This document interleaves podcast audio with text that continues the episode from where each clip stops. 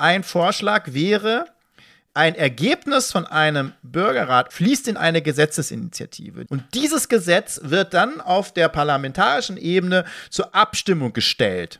Dann hat sozusagen das letzte Wort doch das Parlament. Nur, es darf absolut keinen Fraktionszwang geben. Es darf noch nicht mal eine Fraktionsfestlegung geben bei sowas, sondern die Abgeordneten können dann endlich mal den Job machen, der eigentlich im Grundgesetz steht. Folgt eurem Gewissen. Und jeder Abgeordnete stimmt geheim und ohne Namen so ab, wie er das gerne möchte. Und dann gucken wir mal, ob nicht doch irgendwie die Vernunft sich durchsetzt und das, was vielleicht eine Mehrheit der Bevölkerung will, das wird nicht immer so passieren, aber ich wette damit, dass wir bessere Beschlüsse hätten, weil ich glaube, die Mehrheit in der Gesellschaft ist ein bisschen solidarischer und gerechter als das, was wir in der Politik erleben.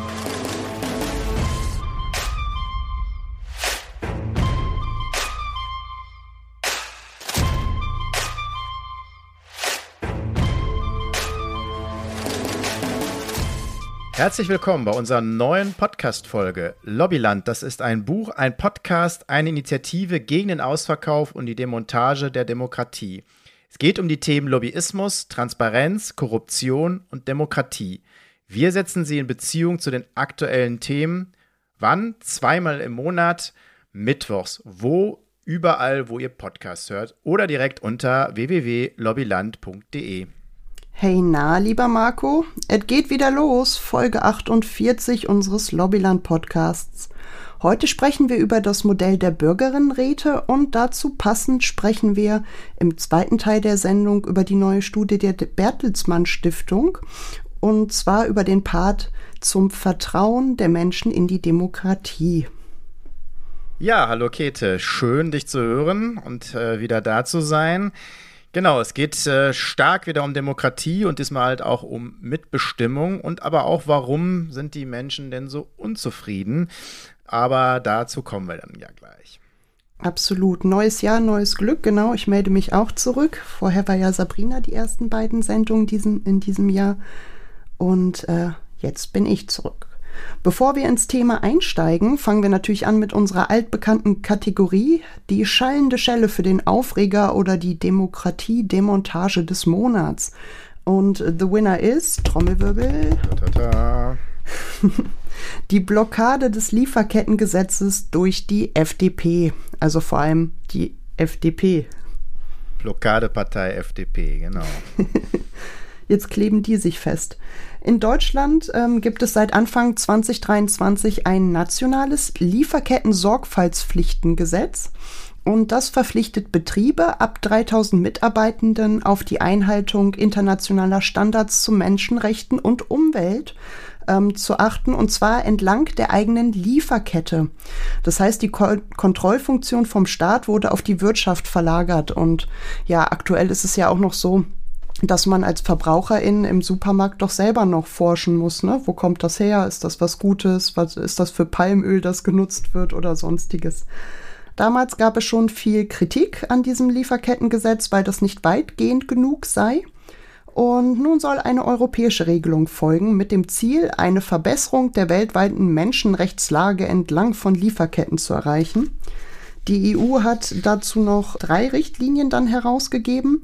Die erste ist die CBAM, Carbon Border Adjustment Mechanism. Das heißt, dass Unternehmen ab 2026 den CO2-Gehalt ihrer Lieferungen erfassen müssen und auch äh, gegebenenfalls zukünftig dafür zahlen. Und es gibt die Entwaldungsrichtlinie und da werden Unternehmen verpflichtet, zu bestätigen, dass ihre importierten Waren nicht zur Entwaldung im Herkunftsland beigetragen haben. Und natürlich das neue Lieferkettengesetz. Die FDP kritisiert, dass das EU-Gesetz das Deutsche eigentlich verbessern solle, dies aber nicht tue und blockiert deswegen mit ihrer Nein-Stimme. Das heißt, wenn die FDP sagt, wir wollen da nicht für stimmen, darf auch Deutschland im Prinzip nicht dafür stimmen. Äh, Wirtschaftsverbände forderten auch ein Nein, denn sie befürchten natürlich deutlich höhere Kosten und Wettbewerbsnachteile und mehr Bürokratie. Also Ja klar, kann ich auch ein bisschen nachvollziehen, ne? wenn man in der EU jetzt gucken muss, dass man Menschenrechte wahrt und andere Konzerne weltweit das nicht möchten und immer noch billig produzieren und was weiß ich mit Kinderarbeit in Billiglohnländern, kann ich diese Befürchtung verstehen. Fände es aber schön, wenn das alle tun würden, vielleicht auf Menschenrechte achten. Die FDP hat auch noch ein Schreiben an Wirtschaftsverbände gerichtet aufgesetzt, weil das sind, ist ja ihre Zielgruppe. Und zwar Christian Lindner und auch der Justizminister Marco Boschmann haben geschrieben, sie könnten das Ergebnis der Beratungen zwischen EU-Kommission, Parlament und Mitgliedsländern nicht mittragen. Ja, und diese Enthaltung Deutschlands in der Abstimmung wirkt halt natürlich auch wie eine Nein-Stimme. Genau das ist das Problem. Ähm, ich will aber noch ganz kurz zum Inhalt eingehen. Mhm. Also es ist natürlich äh, fatal, ne, dass man dann vielleicht ein bisschen mehr Geld ausgeben muss, wenn man keine Sklavenarbeit mehr fördern möchte. Also das ist natürlich schlimm, kann ich verstehen, ne, dass das äh, juckt. Also ich meine, jetzt machen wir das mal in Europa. Also es kommt ja nicht immer nur Gutes von Europa, aber jetzt wird in Europa mal was, passiert mal was. Man ist sich einig und ausgerechnet die Deutschen scheren aus. Die Deutschen, die die Menschenrechte und äh, immer die Moral an oberste Stelle halten. Ne? Wir sind ja die Moralapostel von Europa eigentlich im Prinzip, ne? aber immer nur wörtlich. Und wenn es darauf ankommt, dann sind wir die Ersten, die sich verpissen. Und von daher ist das natürlich schon mal äh, inhaltlich äh, Schwachsinn, äh, dagegen zu sein, wo endlich mal ein Fortschritt äh, passiert.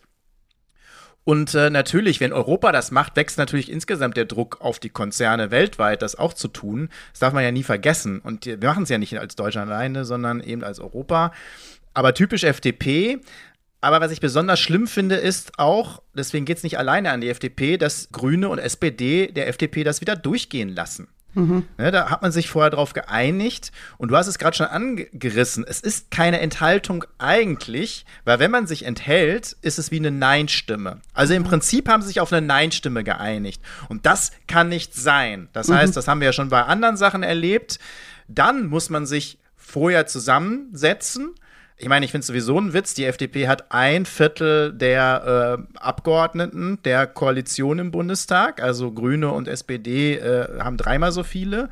Und ich, was die FDP alles irgendwie durchsetzen kann, da muss man sich vorher hinsetzen und sagen, bei, der Euro bei Europa ist es so, wenn wir uns nicht einigen, dann gibt es irgendwie bei vier Abstimmungen drei, wo irgendwie Rot-Grün äh, sich dann durchsetzt und die FDP dann einfach mitstimmen muss. Und bei der vierten haben sie dann vielleicht ein Vetorecht. Ne? Mhm. Also es ist so eine, eine Möglichkeit, die man machen kann. Man muss leider befürchten, dass eigentlich die Grünen und SPD dann auch sagen, ja, vielleicht ganz gut, dass es nicht durchgekommen ist. Und dieser schlanke Fuß immer auf die FDP zu schieben, gilt nicht, außer man hat mal wirklich eine Absprache und Kompromisse. Aber ich habe das Gefühl, das wird immer so nach Bauchgefühl gemacht. Ja, und dann kommt es halt nicht durch, dann zeigen wir auf die FDP und wir sind nicht schuld. Und ganz Europa kann jetzt das nicht umsetzen, weil die FDP das blockiert. Das finde ich wirklich ein Wahnsinn. Haben wir jetzt mhm. mal ein bisschen längeren Einstieg der schallenden Schelle, aber vielleicht auch mal deutlich zu machen, wie Politik eigentlich funktioniert und auch, wie man es vielleicht anders machen könnte. Absolut. Und auch um die Absurdität einfach bewusst zu machen. Es geht hier tatsächlich ja um Menschenrechte, ne? Also darum, dass man ja Waren, die man konsumiert, auch so produzieren lässt, dass es, dass andere nicht darunter leiden und auch die Umwelt nicht darunter leidet. Sich da querzustellen und für Wirtschaftsverbände zu stimmen. Ja, das passt zur FDP, ja. aber ja, du hast recht, das zeigt auch ein Mindset und das zeigt auch die, die Verteilung ähm, in dieser Debatte, ne? Also die Stärke oder die fehlende Stärke der anderen Parteien, ne? Aber auch nochmal was zur Wirtschaftlichkeit. Mhm. Da geht es ja nur um einige Multikonzerne, die international agieren. Mhm. Deutsche Konzerne, die sozusagen nur eher auf dem eigenen Markt oder die vielleicht sogar mal in Deutschland produzieren und so weiter, die glaube ich, wollen das eher, dass es ein Lieferkettengesetz gibt, weil die ja sozusagen nach den Standards, die in Deutschland und Europa, und man kann da ganz viel Europa sagen, nach den Standards in Europa herstellen. Ich glaube, die wollen ein Lieferkettengesetz weil sie natürlich dann eher sogar einen Vorteil durch haben, dass andere das auch machen müssen. Die haben nämlich jetzt einen Wettbewerbsnachteil, mhm. wenn sie nach den deutschen und europäischen Standards hantieren. Und das wird auch immer missachtet. Ne? Die Wirtschaft gibt es nämlich auch gar nicht, sondern es gibt wieder die Großkonzerne mit der großen Lobbymacht. Und deswegen war es eben auch unser Thema. Aber wir haben noch ein paar andere. Ja, danke schön, lieber Marco. Auf jeden Fall ein sehr, sehr wichtiger Hinweis nochmal.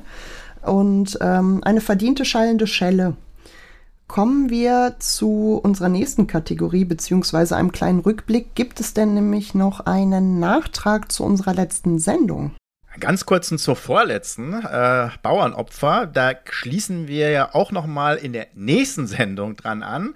Aber heute noch mal ein ganz kurzer Rückblick, ähm, noch mal zur Klarstellung, weil bei den vielen Differenzierungen, die wir da vorgenommen haben, will ich noch mal ganz klar sagen, dass es gar nicht darum ging, die ganzen, weil vielleicht auch der Titel da ein bisschen irreführend ist, äh, obwohl ich den immer noch schön finde, aber dass es gar nicht darum ging, gerade die Kleinbauern, die ums Überleben kämpfen, jetzt madig zu machen. Die sollen natürlich auch jetzt protestieren, das ist vollkommen in Ordnung, aber äh, die Frage bleibt natürlich, warum haben sie vorher die 20 Jahre nicht äh, demonstriert, bei anderen Stellen, wo sie noch stärker betroffen waren? Und warum lassen sie sich vor diesem Bauernverband oder hinter diesem Bauernverband spannen, der ganz andere Interessen verfolgt, vor allen Dingen andere Interessen als die Kleinbauern sie haben. Das war wichtig, vielleicht das nochmal klarzustellen. Aber wir haben sehr viel Rückmeldung gekriegt zu dieser Sendung, was ja auch ganz gut ist. Und ich habe dazu auch nochmal einen Artikel verpasst. Äh, verpasst ist gut. Ein, ein Artikel geschrieben in der Kolumne, die ich habe, die auch unter dem äh, Namen Nobbyland läuft. Bei äh, Telepolis ist das auch nochmal nachzulesen. Ein bisschen ausgeweitet das Thema. Das vielleicht nochmal so kleiner Nachsatz. Ja, schaut auf jeden Fall mal rein. Ich habe ihn schon gelesen. Es ist ein sehr, sehr spannender Artikel, eine gute Kolumne. Und du hast uns auch noch einen neuen Input für die Plastikrubrik Rubrik mitgebracht. Genau, die wir immer wieder verfolgen und immer mal kleine Geschichten erzählen oder von neuesten Studien und so weiter berichten.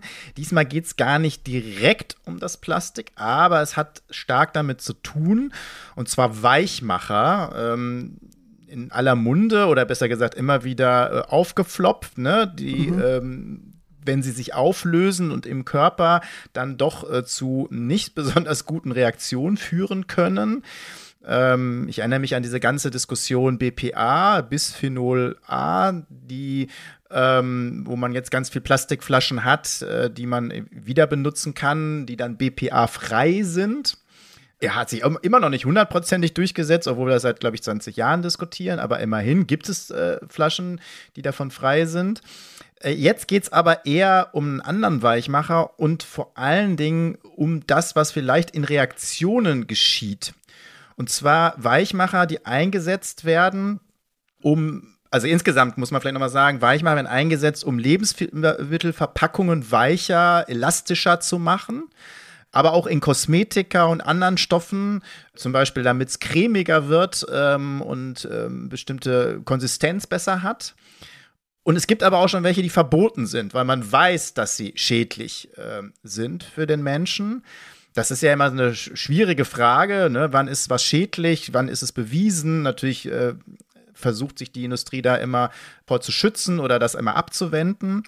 Aber Monohexyl Vertalalat, schwieriges Wort. Das äh, ist verboten aus gutem Grund, komme ich gleich nochmal drauf zurück. Ist jetzt in Untersuchungen gefunden worden, obwohl es verboten ist. Und zwar bei Erwachsenen auch, aber besonders stark gerade bei Kleinkindern, was es natürlich noch mal schwieriger macht, weil da natürlich der, die körperlichen Veränderungen noch stärker oder die, die, diese Stoffe noch stärker auf den Körper einfließen können, gerade weil da natürlich noch eine Entwicklung stattfindet. Und es ist ein ganz schlimmer Wert, wie ich finde, 68 Prozent, bei 68 Prozent der Kindern hat man diesen Stoff gefunden bei den Untersuchungen, es gab dann andere Untersuchungen auch in Dänemark, wo das irgendwie bestätigt worden ist oder wo das schon vorher auch da war. Ja, was ist denn dieses äh, Monohexylphthalat? Äh, das, also Experten nennen das äh, einen endokrinen Disruptor. Das hörte sich ein bisschen an, als wenn bei Star Trek irgendeine neue Waffe irgendwie eingesetzt worden ist.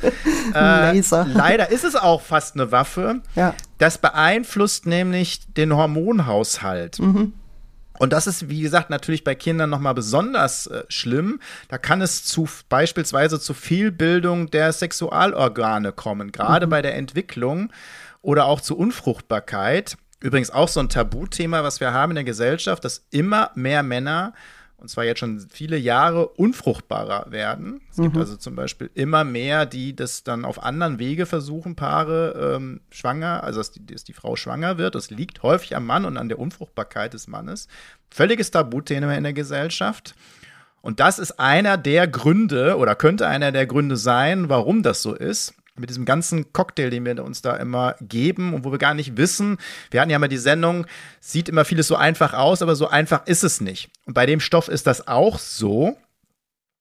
Denn eigentlich ist er verboten und man weiß jetzt gar nicht, wo, er der, wo, wo der herkommt. Eine Spur führt zu den Sonnencremes, weil da sowas ähnliches noch äh, erlaubt ist und dann verändern sich die Stoffe eventuell, wenn sie mit anderen agieren. Ah, das ah, heißt, man spricht zum Beispiel da von einem Cocktail, wo Phthalate, BPA, was ich gerade schon erwähnt habe, Dioxine und andere Stoffe miteinander korrelieren, also irgendwie eine Verbindung eingehen, neue Verbindungen eingehen, neue Moleküle entstehen und eventuell sich wieder abspalten und dann auf einmal dann doch dieses Monohexylphthalat wieder da ist, obwohl es vielleicht gar nicht in seiner Ursprungsform in Stoffen drin ist. Und das heißt, wir haben eigentlich viel zu wenig Forschung, wie solche Stoffe nicht wie sie einzeln wirken, sondern wie sie im Cocktail wirken. Mhm.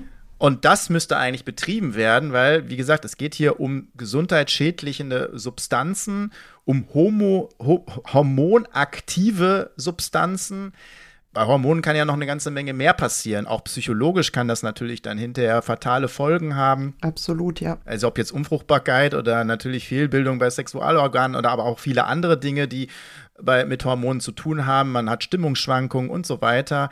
Und deswegen muss da geforscht werden. Im Augenblick ist man überhaupt erstmal auf der Suche, wo kommt das her? Und schon da sagt man, dass das jetzt noch länger dauert. Also da müssen wir unbedingt mehr Gelder, mehr Wissenschaft reinstecken.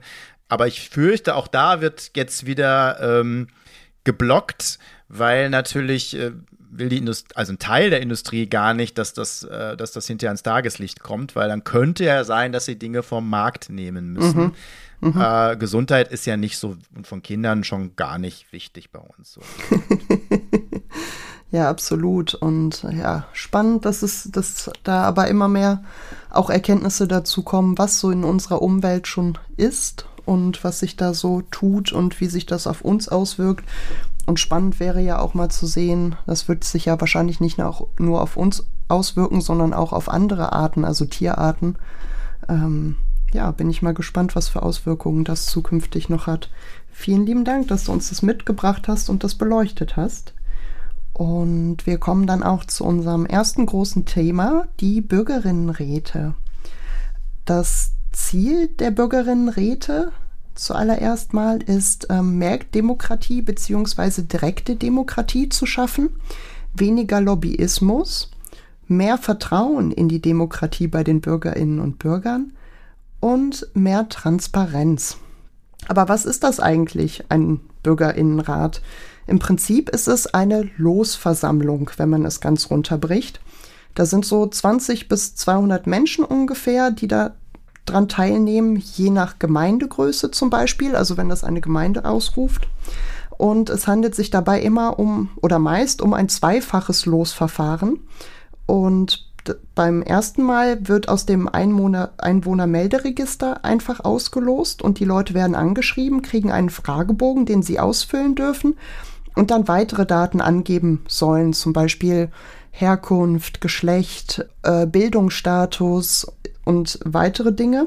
Und daraus wird dann eine möglichst vielfältige Zusammensetzung gelost. Es soll möglichst ein Querschnitt der Bevölkerung sein, die Hälfte sollen Frauen sein und diese Vielfalt ist halt gerade auch die Stärke der Bürgerinnenräte, weil halt unterschiedliche Perspektiven zusammenkommen. Ne? Weil wenn man unterschiedliche Lebenserfahrungen hat, sieht man Dinge auch anders.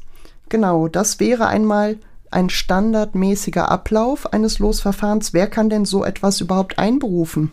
Das ist total unterschiedlich. Das können Gemeinden machen, das können Parlamente machen, das können aber auch zivilgesellschaftliche Player machen, Vereine, Initiativen, einzelne Personen, Forschende.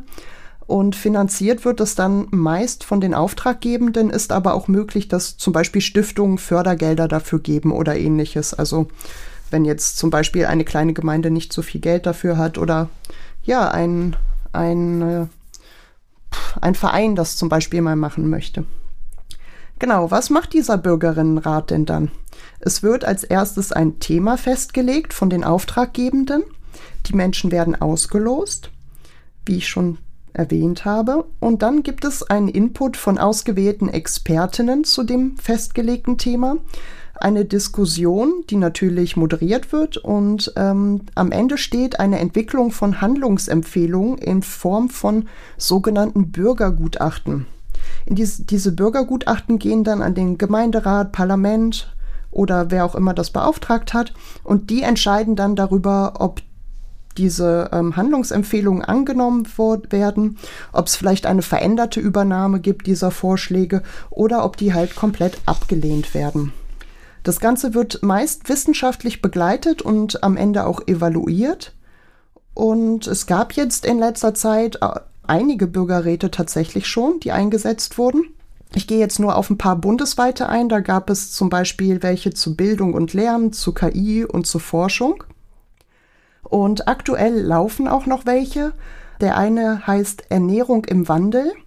Sorry, der läuft nicht mehr, der ist gerade abgeschlossen am äh, Mitte Januar und die haben neun Empfehlungen zur Verbesserung der Ernährungspolitik erarbeitet.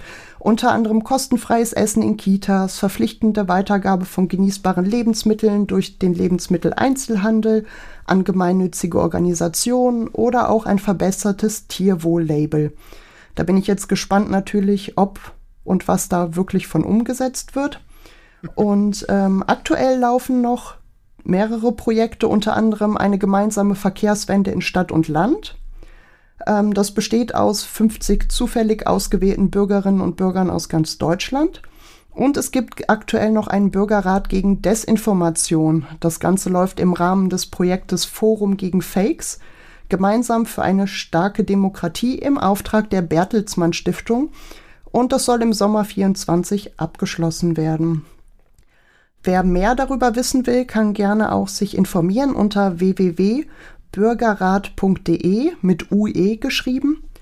Genau, es gibt aber nicht nur diese standardmäßigen Bürgerräte, die ich jetzt vorgestellt habe, die auch Bürgerrat heißen und genau nach diesem Schema ablaufen, sondern wenn ich das richtig verstanden habe, gab es da auch andere Varianten. Richtig, Marco? Ja, und es gibt natürlich eine lange Diskussion schon darum, ob jetzt Bürgerversammlungen, Bürgerinnenräte, da gibt es schon lange viel Bewegung zu auf unterschiedlichen Ebenen, manche auch nur für die Kommunalebene, dann auch insgesamt. Dann gibt es ganze Vereine wie Demokratie jetzt und Demokratie leben, die sozusagen praktisch das befördern wollen. Es gibt eigene Vereine, die das befördern wollen ähm, und die immer auch was anstoßen. Auch diese Initiative im Bundestag. Dann gibt es auch sowas wie, wir kommen ja heute auch nochmal am anderen Punkt an die Bertelsmann Stiftung. Man muss natürlich auch die Bertelsmann Stiftung kritisch leuchten. Ne? Also, das ist ja auch eine Lobbyorganisation, wenn man so will da ist auch immer die Frage, wer löst denn wo was aus? Das ist also schon mal eine, eine Frage, die wir stellen sollten, aber du kommst ja auch gleich nochmal äh, darauf. Aber was den Namen angeht, ich finde äh, oder Gesellschaftsräte, das ist das, was die äh, letzte Generation fordert. Auch das geht ja in diese Richtung. Mhm. Ich finde jetzt den Namen Gesellschaftsräte eigentlich so mit am besten. Ähm, der ist irgendwie sachlich und relativ neutral. Und ich finde auch das Konzept da auf jeden Fall besser. Kommen aber später nochmal dazu, weil natürlich gibt es so einige Schwächen und auch einige Kritikpunkte an den eigentlichen, bis, vor allen Dingen bis jetzt stattfindenden äh, Bürgerräten. Absolut. Ähm, als Ergänzung fällt mir noch ein, dass ähm, in den Politikwissenschaften gibt es natürlich auch noch andere Formen von Bürgerräten. Also wenn der ein oder die andere da vielleicht schon mal drüber gestolpert ist, das kann natürlich sogar ausgeweitet werden bis ähm, hin zur Abschaffung von Parlamenten, dass die Bürgerinnenräte ne, quasi ja, vom Boden Säule, her. Ja. Aber genau, so tief steigen wir da heute gar nicht ein, sondern sind bei diesem schlichten Modell, das auch gerade umgesetzt wird. Und genau, du hast es schon angesprochen, wir sind auch schon bei der Kritik und den Fragen an den Bürgerinnenräten. Natürlich finden das nicht alle klasse. Und ähm, es gibt erwartbare Kritik von rechts und von der Mitte. Wir ähm, haben eine K Demokratie und wir bräuchten kein zweites Parlament. Warum soll man die jetzt einsetzen? Aber es gibt natürlich auch Kritik von links, dass das Ganze undemokratisch sei, da die Menschen nicht gewählt seien und somit auch nicht repräsentativ seien. Genau, außerdem seien die Menschen ja keine Expertinnen, das heißt, woher sollen sie Ahnung haben und über Dinge bestimmen? Und auch andererseits, dass eine Beeinflussung möglich ist bei der Auswahl der beratenden Expertinnen, denn die haben ja auch unterschiedliche Standpunkte im besten Falle, was ja normal ist in der Wissenschaft, aber auch da musste man natürlich den wissenschaftlichen Standard abbilden. Also wenn der aktuelle Stand ist, 50 Prozent sagen, ja, das stimmt, 50 Prozent sagen, nein, müssten die so aufgestellt sein. Wenn es aber 90 zu 10 ist, müssten die auch entsprechend die Felder so vertreten. Weitere Kritik ist, dass das Ganze nur ein Feigenblatt ist und sogar kontraproduktiv, denn nachher gibt es doch keine richtige Mitbestimmung, keinen Einfluss und keine Relevanz, weil die müssen ja nicht umgesetzt werden, die erarbeiteten Vorschläge, und im schlimmsten Fall landen die in der Tonne. Der Einsatz ähm, ist aktuell oder wurde auch kritisiert, und zwar, dass im Prinzip ja ausgewählt werden kann, für welche Themen das Ganze stattfinden soll und dass dort weniger relevante Themen besprochen werden, beziehungsweise ja, Themen, die jetzt nicht so diffizil sind zum Beispiel nicht über das Lieferkettengesetz abgestimmt wird. genau. Oder auch, dass es immer wieder einige wenige gibt, die sich da an die Spitze stellen und alles nur für Fotos machen und feiern und äh, dann vergessen, dass das Ganze auch wirklich dort ist, also dass Bürgerräte existieren und auch eine Relevanz haben und die auch einzubeziehen, sondern sich nur als gute Demokratoren hinstellen. Oder auch, ähm, last but not least, dass das Ganze nicht so wirklich umsetzbar sei, weil man kann das ja auch ablehnen, wenn man per Los ausgewählt wird. Und ähm, außerdem ist das Ganze sehr zeitaufwendig. Das heißt, auch dort kann nicht jeder mitmachen. Ne? Wenn man viel arbeiten muss zum Beispiel, wird das schwierig. Ja, soweit zu der Kritik. Ja, da will ich gleich mal eingreifen oder besser gesagt, die aufnehmen, die Kritik und das versuchen mal ein bisschen einzuordnen. Äh, ich glaube, dass ein Teil total vorgeschoben ist, üblich, wie schon seit überhaupt immer, wenn es darum geht, dass die Bevölkerung irgendwo was vielleicht noch mitbestimmen soll, kommen die gleichen Reflexe. Da denke ich, gibt es viele vorgeschobene Sachen. Einiges finde ich auch ziemlich lächerlich, aber es sind auch Sachen nachvollziehbar. Aber auch da muss man dann abwägen äh, zu dem, was wir jetzt haben. Das wird immer nicht von den Kritikern gerne nicht getan. Ähm, und das ist ja genau das, was wir hier mit Lobbyland sehr häufig tun, von der Demontage der Demokratie sprechen. Mhm. Und dann ist ja die Frage, kann äh, sowas wie ein Bürgerinnenrat äh, da ein bisschen Abhilfe schaffen? Und darum geht es ja. Auch wenn ähm, es gibt ja nichts, was äh, dann kritiklos äh, ist. Aber ich gehe mal auf die einzelnen Dinge ein, die du oder ein paar Dinge, die du eingesagt hast. Also wir brauchen kein zweites Parlament. Ja, äh, natürlich brauchen wir kein zweites Parlament, aber wir brauchen Ergänzungen. Und äh, wir haben eigentlich hat, ist die Demokratie, wir tun immer so, als wenn das, was wir haben, die Demokratie ist. Und das ist ja sowieso Schwachsinn. Ne? Die Demokratie ist ein lebendiger Prozess, wo die Menschen einbezogen werden sollen und mitbestimmen sollen. Und was wir erleben, ist genau, dass die Menschen immer unzufriedener sind und eben nicht mit einbezogen werden. Dass re relativ wenig Leute, sogar nur noch einige wenige, teilweise sehr gesteuert durch Lobbyinteressen, Beschlüsse fassen und die Bevölkerung damit leben muss. Und selbst wenn sie dann mal jemand abwählt und jemand anders reinwählt, passiert eigentlich auch nicht so besonders viel. Ja. Von daher ähm, brauchen wir Ergänzungen. Jetzt komme ich nochmal zu diesem Instrumentenkasten. Also Demokratie muss man sich fast wie so einen Instrumentenkasten vorstellen. Und da gab es schon unglaublich viele Dinge, auch gerade am Anfang der Demokratie. Da wurden Leute per Los für ein Amt, sogar hohe Ämter bestimmt und nicht gewählt. Gerade weil sie dann eben nicht so bestechlich sind und erst recht, wenn sie nur auf Zeit dann so ein bestimmtes hohes Amt haben. Also da hat man sogar äh, auch diese Korruption schon im Blick gehabt. Die hat man aber komplett aus dem Blick verloren. Und das muss man vielleicht irgendwie noch mal berücksichtigen, wenn man darüber diskutiert. Undemokratisch, ja, also was heißt denn undemokratisch? Die Menschen werden nicht gewählt Und gerade wenn es eine Ergänzung zum Parlament ist, ist es nicht undemokratisch, sondern äh, es gibt überhaupt mal einen Ansatz. Und wie gesagt, ein Instrument mehr, ich bin sogar dafür, mehrere Instrumente aus diesem Demokratie-Instrumentenkasten zu nehmen, gerade um unsere Repräsentation zu stärken um Demokratie zu stärken und vor allen Dingen das Vertrauen wieder zu gewinnen, was ja irgendwie am wichtigsten ist. Da kommen wir ja noch mal sehr stark beim letzten Teil dann äh, des Podcasts auch noch mal zu. Mhm. Dann äh, kommt ja diese Kritik, keine, ja, es sind keine Experten und so weiter. Ja, dann kann ich nur sagen, guckt euch den Bundestag an. Wer wofür Minister wird, gar keine Ahnung hat. Jens Spahn ist dann zig Jahre äh, Gesundheitsminister, hatte überhaupt keine Ahnung davon. Auf einmal ist er von heute auf morgen nach dem Gesundheitsminister Ex Energieexperte. Und genauso redet er auch, nämlich ohne Ahnung zu diesem Gebiet. Also du kannst gar nicht äh, überall Experte, Expertin sein. Das zeigt der Bundestag ganz klar, wenn überhaupt über einen kleinen Teil. Aber auch da wird gewechselt, rangiert und eigentlich ist es ein Machtspielchen. Die meisten, die richtig was zu sagen haben, sind in dem Gebiet nicht die großen Experten. Und ich glaube sogar, dass die Menschen, die dann in so einem Rat sitzen, sich dann mal intensiver damit auseinandersetzen, weil die treffen sich nicht in erster Linie mit Lobbyisten und hören zu, was die Fraktionsspitze sagt, sondern die gucken vielleicht wirklich mal inhaltlich, was ich ja genau vorwerfe, was die viele Politiker und Politikerinnen nicht tun, mhm. schon teilweise aus Zeitmangel gar nicht mehr tun. Mhm. Also das Ding kann man echt vom Tisch wischen. Kommen wir aber zu den ähm, Themen, die vielleicht ähm, spannender sind wo ich auch glaube, dass man genau darüber dann, wenn sprechen muss. Und zwar, dass bestimmte Themen nur aufgegriffen werden. Das kann ich so teilen. Ne? Also man nimmt natürlich gerne so ein bisschen Themen, die relativ wohlfeil sind, die nicht ganz so dramatisch sind und ne, wo nicht so viel auf dem Spiel steht, gerade für Lobbyisten nicht so viel auf dem Spiel steht.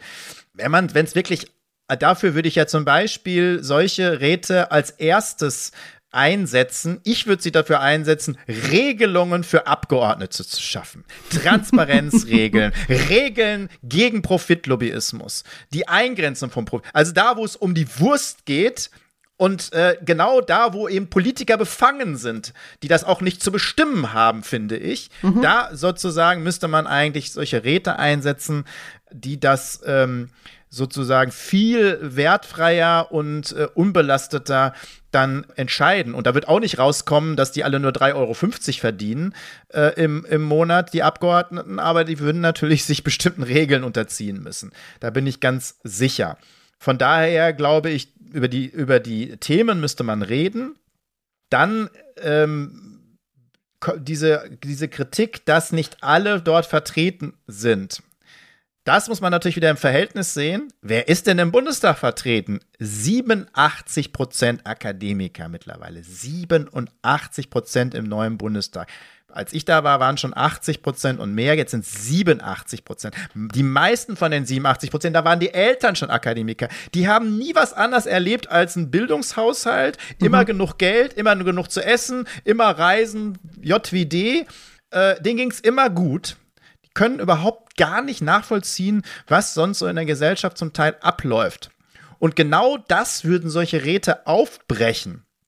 Ja, es gibt trotzdem Schwächen, gar keine Frage, aber wir hätten eine viel bessere Durchmischung, als wir das jetzt hätten. Mhm. Aber man müsste natürlich dafür sorgen, dass auch der, ich sag jetzt mal, die Handwerkerin dann da eine Möglichkeit findet, die Sel oder irgendein Selbstständiger, ne, der vielleicht genau das gerade nicht kann, weil er keine Zeit dazu hat, oder die alleinerziehende, meistens ja Mutter, das sicherlich auch nicht leisten kann, dass die das doch leisten können, dass man das zum Teil online macht, dass es auf jeden Fall eine Entschädigung gibt dafür mhm. und vielleicht so ein bisschen wie die Schöffengeschichte, also an Gericht, da wird man ja, wenn man dazu berufen wird, Schöffe wird und so, dann muss man das ja im Prinzip auch machen. Mhm.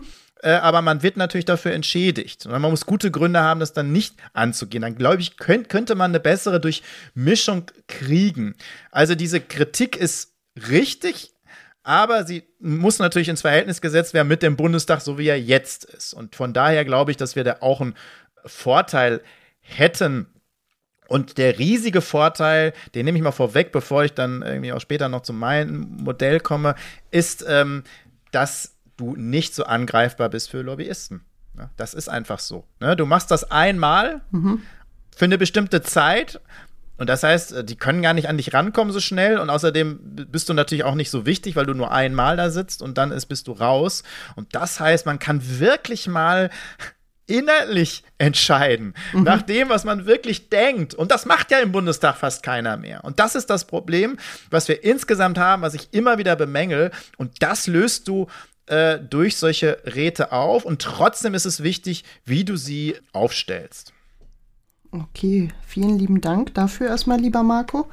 Mir kam gerade so der Gedanke, wie viel Prozent von den AkademikerInnen da im Bundestag wohl auch noch Juristinnen sind. Wahrscheinlich auch noch der überwiegende Teil. Ja, und wahrscheinlich riesig. auch ähm, direkt eine Politkarriere nach dem Studium eingestellt ein, oder schon im Studium hatten und noch nie irgendwie einen Tag in ihrem Leben eine andere Arbeit hatten, als äh, Abgeordnete zu sein oder Mandate oder Politik zu machen das wäre auf jeden Fall eine viel bessere Durchmischung und eine viel bessere Repräsentation der Bevölkerung, ähm, wenn man da direkte Demokratie einsetzen würde. Du hattest es schon eben angeschnitten. Wie soll denn deine Version aussehen? Wie wäre die für dich ideale Version? Ja, also erstmal, es muss auf allen Ebenen stattfinden. Es muss überall eine Möglichkeit geben.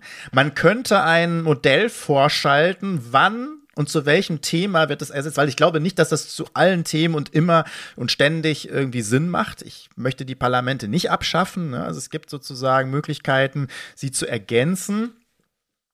Aber wie könnte das aussehen? Also erstmal könnte natürlich ein Parlament das einberufen oder ein Rat oder was auch immer. Ne? Also das ist sowieso, finde ich, möglich mit einer Mehrheit oder auch vielleicht sogar mit einem Minderheitenvotum, aber einem starken Minderheitenvotum.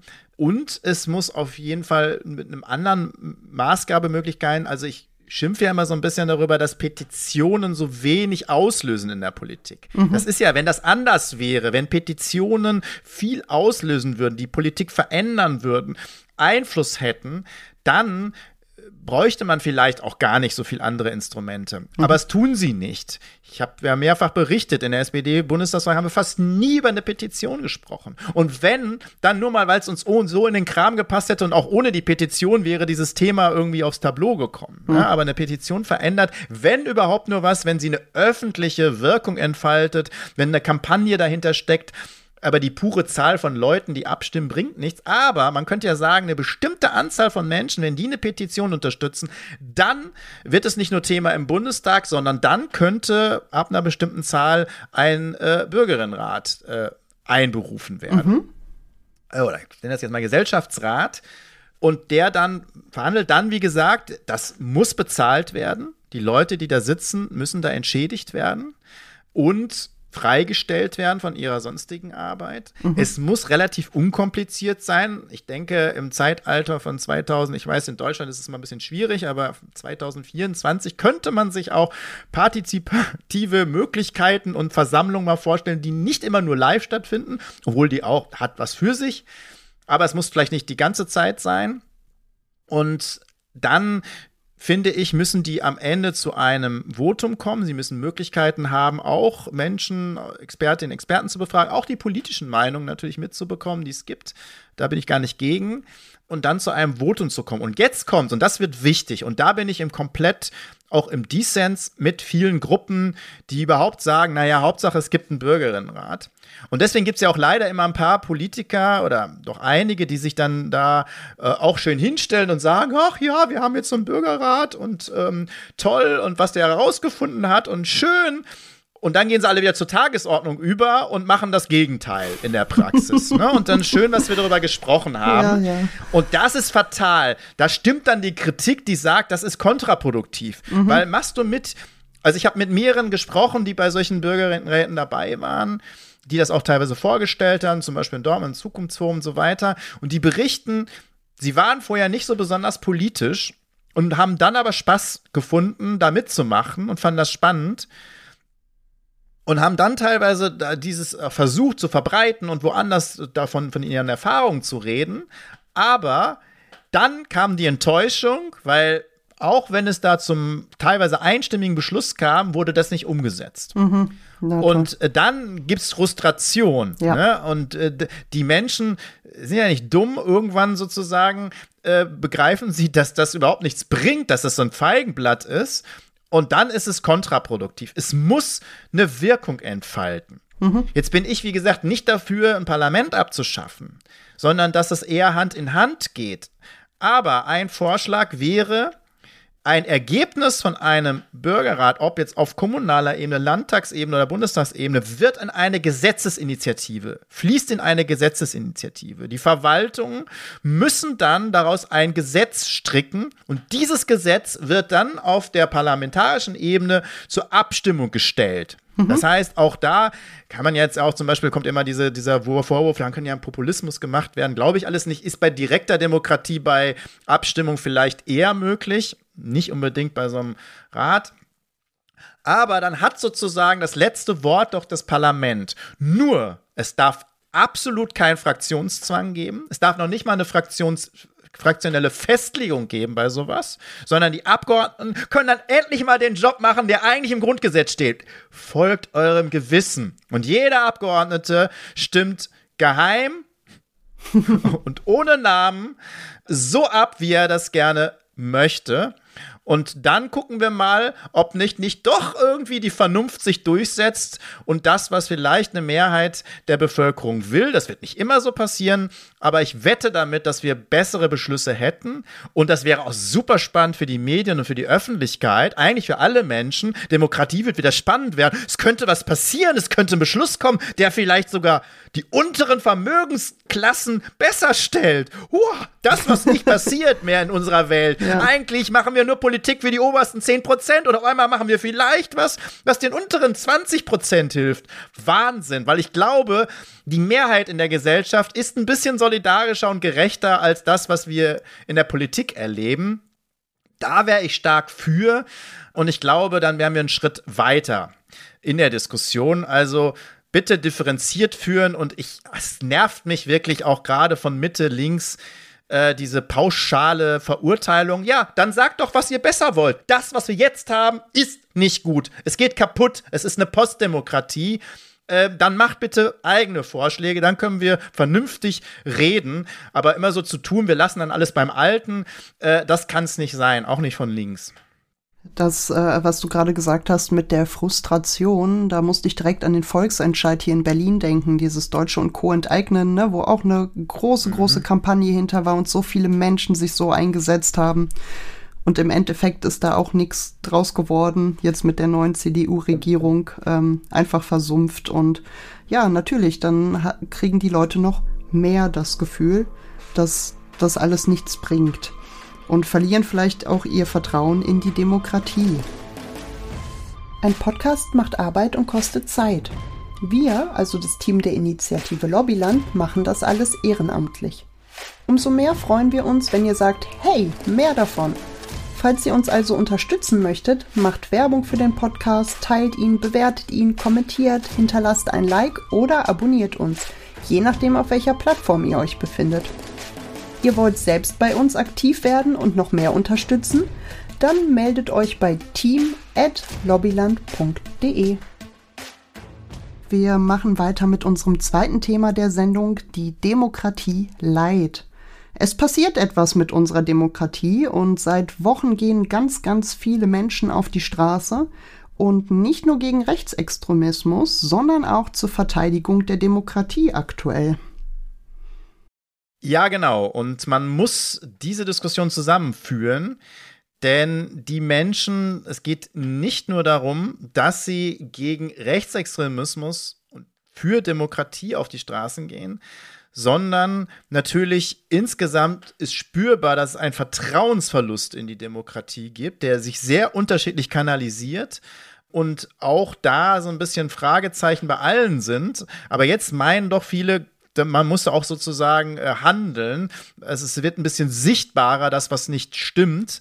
Deswegen glaube ich, geht es einfach nicht nur gegen rechts, sondern für irgendwas. Aber genau dieses für, das muss irgendwie mal irgendwie ein bisschen deutlicher gemacht werden. Und auch, dass das ein größeres Thema ist, als dass auf einmal viele Leute ähm, äh, die AfD wählen wollen. Exakt das, weil auch das hat natürlich Ursachen. Und genau zu diesem Thema passt auch die neue Bertelsmann-Studie und äh, die Ergebnisse der Studie, weil demnach gaben 59 Prozent der befragten 80- bis 30-Jährigen an, der Demokratie zu vertrauen. Das heißt aber auch 41 Prozent nicht. Und dennoch, mhm. obwohl es noch der überwiegende Teil ist, der der Demokratie vertraut, ist das Misstrauen gegenüber der Politik hierzulande weit verbreitet, denn mehr als jeder zweite junge Erwachsene, das sind 52 Prozent, gab an, der Regierung nicht zu trauen und 45 Prozent gaben an, sie misstrauen dem Parlament. Ja. Also erstmal, ich habe verstanden 80-Jährigen, aber vielleicht liegt es an meinem Gehör. 80 bis 30-Jährigen. Entschuldigung, 18 also, bis 30. Na, vielleicht, vielleicht, wie gesagt, lag es nur an meinen Ohren. Ähm, also nur, nur, nur für alle die 18 bis 30-Jährigen. Das muss man aber trotzdem ins Verhältnis setzen, obwohl es ja jetzt hier nicht nur um Jugendliche geht, sondern eher um junge äh, Erwachsene. Es gab auch nicht lange her, haben wir, glaube ich, auch hier schon drüber gesprochen, von Infratest DMAP, eine Umfrage, die übrigens immer wieder so bestätigt wird, so ungefähr, aber jetzt auch nochmal aktuell war, dass äh, ich, da kam raus, dass mit der Art und Weise und der jetzigen Demokratie 55 Prozent unzufrieden sind aber gleichzeitig 85 Prozent sagen, dass Demokratie die richtige Regierungsform ist, woran man ja erkennen kann. Ja, es liegt nicht an der dass, Demokratie. Dass also viele ja. sagen, okay, genau, es liegt eigentlich nicht an der Demokratie an sich, sondern an der Politik, die gerade gemacht wird. Und das muss man vielleicht mit diesem, äh, mit dieser Bertelsmann-Aussage koppeln und auch mit dem, was die äh, Jüngeren gesagt haben. Und da muss ich dann gleich was bei der äh, Mutrede, die gleich kommt, sozusagen nochmal äh, einordnen, weil mich da ein Bericht oder überhaupt Medienberichte richtig auf die Palme gebracht haben, was die Einordnung dieser Studien angeht, weil so kann man damit nicht umgehen und weil es so un ein unglaublich wichtiges Thema ist. Du hast es schon gesagt, das ist ein richtiges Thema für eine Mutrede und deswegen möchte ich sagen, Bühne frei für Marco, den Mutredner. Ja, meine Mutrede. Es gibt das Ergebnis der Bertelsmann Stiftung, was sagt, von den 18- bis 30-Jährigen haben 59 Prozent Vertrauen in die Demokratie, 41 Prozent aber eben auch nicht und 52 Prozent Misstrauen der Politik. In den Medien, speziell war das ein Beitrag auch von Deutschlandfunk, aber andere haben sich da im Prinzip angeschlossen, wurde gesagt, naja, aber das ist doch ein hohes Vertrauen und das ist ja eine komische Diskrepanz zu dem hohen Wert, die der Politik und der Regierung misstrauen. Also, das zeigt eigentlich eine hohe Unwissenheit, weil erstens finde ich, 41 Prozent, die der Demokratie nicht mehr vertrauen, bei den 18- bis 30-Jährigen, ist ein unglaublich hoher Wert. Wir haben die Werte der insgesamt Erwachsenen liegen deutlich höher, was das Vertrauen der Demokratie angeht. Das heißt, je jünger man wird, desto schwieriger ist das. Und das kann es ja nicht sein, weil das ist ja unsere Zukunft. Und die Diskrepanz, die kann man ganz deutlich erklären. Also im Deutschlandfunk wurde dann darüber diskutiert, naja, aber kann denn diese Diskrepanz zustande kommen? Nein, natürlich kommt die Diskrepanz zustande, wie alt auch in der Bevölkerung, wo ganz viele sagen, ja, Demokratie, aber nicht so, wie die Politik und die Demokratie jetzt funktioniert. Und das sagen natürlich auch die Jüngeren. Das zeigt doch eigentlich, dass wir zwar eine Demokratie brauchen, aber dass sie nicht mehr ihren Zweck erfüllt, dass wir genau diese Demontage der Demokratie erleben, die ich immer wieder deutlich mache. Und dass wir genau darüber reden müssen, wie Demokratie wirklich gestalten wir, wie wir die Demontage aufhören, wie wir eher wieder dazu kommen, mehr Demokratie zu wagen, wie wir andere Elemente einsetzen können in Demokratie, wie wir Lobby, Profitlobbyismus stoppen, wie wir Regeln für Politik schaffen, und es recht irgendwie legale Korruption abschaffen. Nur damit können wir das Vertrauen wieder gewinnen. Das hatte alles keine, keine Rolle gespielt in diesen Beiträgen, den ganzen Demokratiebeiträgen. Und das halte ich für fatal, weil genau darum sollte es gehen. Und wenn so viele junge Menschen auch dann insgesamt sich von der Demokratie abwenden, naja, dann steht irgendwie alles auf dem Spiel.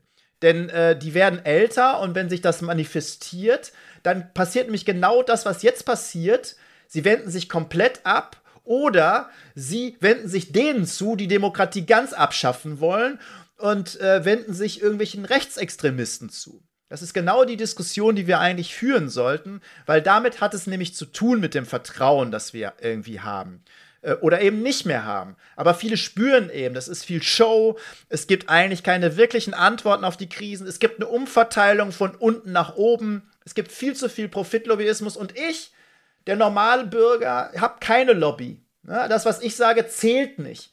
Ich darf vielleicht mal wählen, aber es ist egal, wen ich wähle, die machen hinterher doch, was sie wollen und nicht das, was sie versprechen. Und genau das ist unser Problem. Und das wird in keinem Bericht, in keiner medialen Aufbereitung äh, deutlich gemacht. Im Gegenteil, dann wurde dann auch noch ein, äh, der NRW-Landtagspräsident zum Beispiel beim Deutschlandfunk, wurde dann das Wort gegeben und der hat dann gesagt, ja, ist, oh, super, ähm, ja, kein guter Wert, aber dann müssen die Leute, die jungen Leute, dann müssen die mal bei uns in den Landtag kommen. Dann zeigen wir denen mal, wie Politik gemacht wird und dann wird das schon. Ja, wenn die in den Landtag kommen und wissen, wie das dort abgeht oder in den Bundestag, dann haben die erst recht kein Vertrauen mehr in die Demokratie. Das ist ja das Fatale. Oder es wird wieder nur eine Show gemacht, wo denen gezeigt wird, wie es vielleicht funktionieren könnte. Nein, das tut's eben nicht.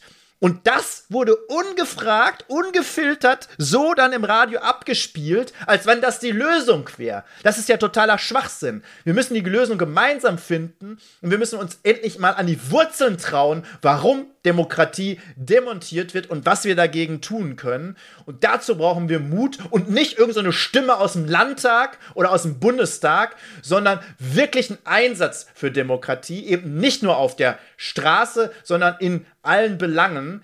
Hört endlich auf, solche Berichte zu machen. Ja, also vielleicht wieder ein bisschen mehr Mut als äh, äh ein bisschen mehr Wut als Mut, aber letztendlich geht es genau darum. Und äh, wie du wahrscheinlich oder wie sich die Leute wahrscheinlich schon denken können, unsere Zuhörerinnen und Hörer. Es gibt natürlich auch keine einfachen Lösungen und es reicht auch sicher nicht aus, jetzt mal auf eine Demo zu gehen oder auch auf zwei Demos und äh, damit ist alles gut. Also weder von Seiten der Politik noch von Seiten der Menschen. Nein, absolut nicht. Also du brauchst viel mehr. Ich habe auch vieles nicht angesprochen. Aber zum Beispiel, wir brauchen natürlich auch eine demokratische Bildung. Ne? Mhm. Also es spielt ja auch schon, es fängt ja schon bei den Kleinen an und wenn die da nicht rangeführt werden, ist Demokratie war jetzt irgendwie immer selbstverständlich für alle. Und wenn dann das System insgesamt nicht funktioniert, auch wenn es nicht an der Demokratie an sich liegt, sondern eher an denen, die sie betreiben und die regieren, irgendwann färbt es dann auf die Demokratie ab. Dazu brauchst du eine demokratische Bildung. Aber was machen wir? Politische Bildung kürzen wir noch. Ja, ne? Also die Ampel, die mhm. schöne Zukunftsampel hat politische Bildung noch gekürzt. Mhm. Das ist genau das Fatale, was dann passiert und wir brauchen das andere. Aber insgesamt bedarf es natürlich anderer Lösungen. Ich verweise mal auf einen Artikel von Georg Dietz in der Zeit, der äh, zumindest mal eine neue Diskussion und eine andere Diskussion aufgemacht hat, gesagt hat, ja, zeigt jetzt nicht immer nur von einer Partei auf die andere. Wenn ihr wollt, dass die AfD nicht so stark wird, dann müsst ihr eine andere Sozialpolitik machen. Ja. Auch das ist nur ein Teil der Antwort. Ja. Ne, das ist klar. Ne? Es gibt auch andere Themen und es gibt auch fatale Themen, warum Leute die AfD wählen. Aber das Soziale spielt auf jeden Fall eine große Rolle. Und wenn man 20, 30 Jahre so extremen Neoliberalismus hinter sich hat und merkt, für uns wird eh keine Politik gemacht. Es gibt, wie gesagt, diese Umverteilung sogar von unten nach oben dann wird man es irgendwann leid, weil dann denkt man irgendwann, das hat, äh, das hat die Demokratie verursacht. Mhm. Das hat sie aber nicht. Mhm. Aber natürlich geht es auch um Sozialpolitik. Es geht um Resonanzräume, die abgeschafft werden. Es geht darum, dass wir kein vernünftiges Korrektiv mehr haben im Bundestag. Das merkt man, dass alle nur das abnicken, was von der Regierungsmehrheit kommt. Äh, die Opposition auch eher einen Show-Effekt macht. Alles von der Opposition auch abgelehnt wird dass wir sozusagen also wirklich so die repräsentative Demokratie auch verlieren. Die Parteien verlieren total. Jetzt haben sie mal ein bisschen mehr Zulauf im Januar gehabt, wegen der ganzen Demonstrationen und so. Aber generell verlieren sie unglaublich viele Mitglieder. Und gerade diese Jüngeren, also die 18- bis 30-Jährigen, die sind fast nicht mehr in Parteien. Mhm. Und wenn, dann gehen sie da rein, um Karriere zu machen mhm. und schnell in irgendwelchen Parlamenten zu sitzen und von den Parlamenten schnell irgendwo in die Wirtschaft zu kommen mit dem Drehtüreffekt. Äh, das kann es nicht sein. Ne? Also äh, genau dieses große Korrektiv, wo richtig gestritten, diskutiert wird, aber inhaltlich diskutiert wird, und nicht beschimpft wird, das bricht doch immer mehr ein und das brauchen wir wieder. Wir müssen Demokratiecafés gründen, wir müssen Resonanzräume haben, wir brauchen diese Bürgerinnenräte oder wie man auch immer die nennen will. Wir brauchen andere Instrumente. Ich glaube, das ist genau das, was wir haben müssen. Lebendige Demokratie wieder und damit auch Spaß an der Demokratie. Aber wir brauchen natürlich auch klare Regeln für Politiker. Wir müssen endlich diese legale Korruption abschaffen. Es kann nicht sein, dass jeder irgendwo bestraft wird, nur die, die Politiker nicht, weil sie sich ihre eigenen Regeln äh, machen. Genau da müssen wir ran. Und an die Lobbys müssen wir ran. Und deswegen wird es nicht gemacht, weil an die Lobbys will keiner ran. Zumindest hm. nicht an die mächtigen Lobbys. Hm. ähm, und wo kommen wir denn dahin, dass auf einmal die Bevölkerung zu entscheiden hat, was passiert? Ne? Das ist ja auch immer diese elitäre Demokratie, die wir einfach auch haben. Ja, sagt immer irgendwie so, die, es zeigt sich auch an einigen Äußerungen, selbst von Sozialdemokraten, gibt es ja von der äh, Innenministerin äh, die Worte so, äh, naja, also ich will dann auch mal so ähm, mit den Menschen darüber reden, dass sie es verstehen. Äh, nee, sie soll mal so darüber reden, wie sie es wirklich meint. und äh, vielleicht mal ähm, Politik machen, dass man es versteht und nicht mit Leuten darüber reden, dass sie es verstehen. Also ich meine, was ist denn das für eine, für eine Haltung gegenüber der Bevölkerung? Mhm. Ne? Also das mhm. ist so, ne, dem vertrauen wir überhaupt nicht mehr. Und das Fass wird ja auch aufgemacht. Ne? Jetzt wählen die alle rechts. Da seht ihr doch, die Bevölkerung ist blöd. Ne? Das ist so, ja. ne, was dann so kommt. Mhm. Ne? Also wählen wir unser Erfolg jetzt irgendwie mal selbst, ne? Dem, demnächst. Äh, äh, nee, andersrum, ne? sozusagen. Ist, man muss vernünftige Sprache insgesamt sprechen und eine vernünftige Politik machen und das machen, was man sagt. Und wenn man was anderes will, dann muss man es wenigstens zugeben. Äh, kann man ja auch machen. Äh, aber dann gibt es einen Wettbewerb darum. Aber jetzt gibt es eigentlich keinen Wettbewerb. Neoliberale Politik machen alle Parteien. Mhm. Das ist ein, und alle machen ihr, machen mit beim Profitlobbyismus und das ist das Problem. Ja, wie so oft, ne? Mit dem Finger auf andere zeigen, aber eigentlich bei sich vor der eigenen Haustür erstmal anfangen zu kehren, um da ein Teil der Lösung zu werden, statt da auf irgendwelchen Demos aufzutauchen und vorher noch irgendwelche, ja, Hasssachen zu sagen oder wir schieben jetzt im großen Stil ab oder was auch immer. Ne? Das führt ja eigentlich alles nur damit rein. Und damit genau. sind wir auch am Ende der Sendung angelangt. Nächste Sendung geht es um unsere Nahrungsmittel, um Oligopole und die Lebensmittelindustrie. Und da knüpfen wir nämlich nochmal an die Folge 46 Bauernopfer an und vertiefen ein paar Aspekte. Also seid gespannt, es wird auf jeden Fall ein tolles Thema. Und du hast auch noch freudige Neuigkeiten mitgebracht, lieber Marco. Ja, erste Freude Neuigkeit. Wir schaffen, glaube ich, heute den Rekord. Wir sind bei einer Stunde bald.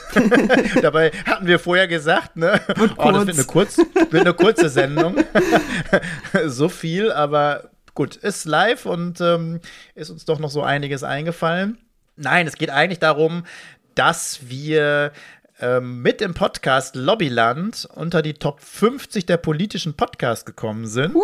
Wir haben da schon ein paar Mal dran gekratzt, aber jetzt waren wir wirklich eine längere Zeit mal, ich glaube sogar unter die ersten 40 gerutscht. Yes. Also es geht immer so ein bisschen hoch und runter, dann ein bisschen wieder rausgerutscht. Äh, jetzt glaube ich, kommen wir wieder, holen wir gerade wieder ein bisschen auf. Äh, es gibt also so Tests, also wie häufig äh, Podcasts abgerufen werden auf den verschiedenen Plattformen. Und da gibt es ähm, sozusagen dann auch immer einen tagesaktuellen Stand. Und da haben wir uns ziemlich gut jetzt äh, ziemlich weit oben gehalten. Aber kann man alles ausbauen noch? Vielleicht hat uns auch ein bisschen geholfen. Ich habe ja noch Podcast darf ich gar nicht sagen, ein Gespräch, ein Telefonat mit Martin Sonneborn gemacht, was auch hochgeladen worden ist und die sind gleich, äh, das Telefonat ist gleich von 0 auf unter 50 gerutscht. Ging äh, sehr schnell. Aber das findet ja gar nicht so häufig statt. Also hauptsächlich bitte weiterhin schön äh, Lobbyland hören. auch wenn wir jetzt stu eine Stunde machen wir jetzt auch nicht mehr so häufig. Versprochen. genau, für euch und für uns. Aber wenn ihr es noch nicht gehört habt, hört mal rein. Das Telefonat gibt es auch überall, wo ihr Podcasts hören könnt, auch auf YouTube. Und damit möchten wir uns verabschieden. Tschüssikowski. Tschüss, Gete. Tschüss zu Hause oder wo auch immer ihr seid.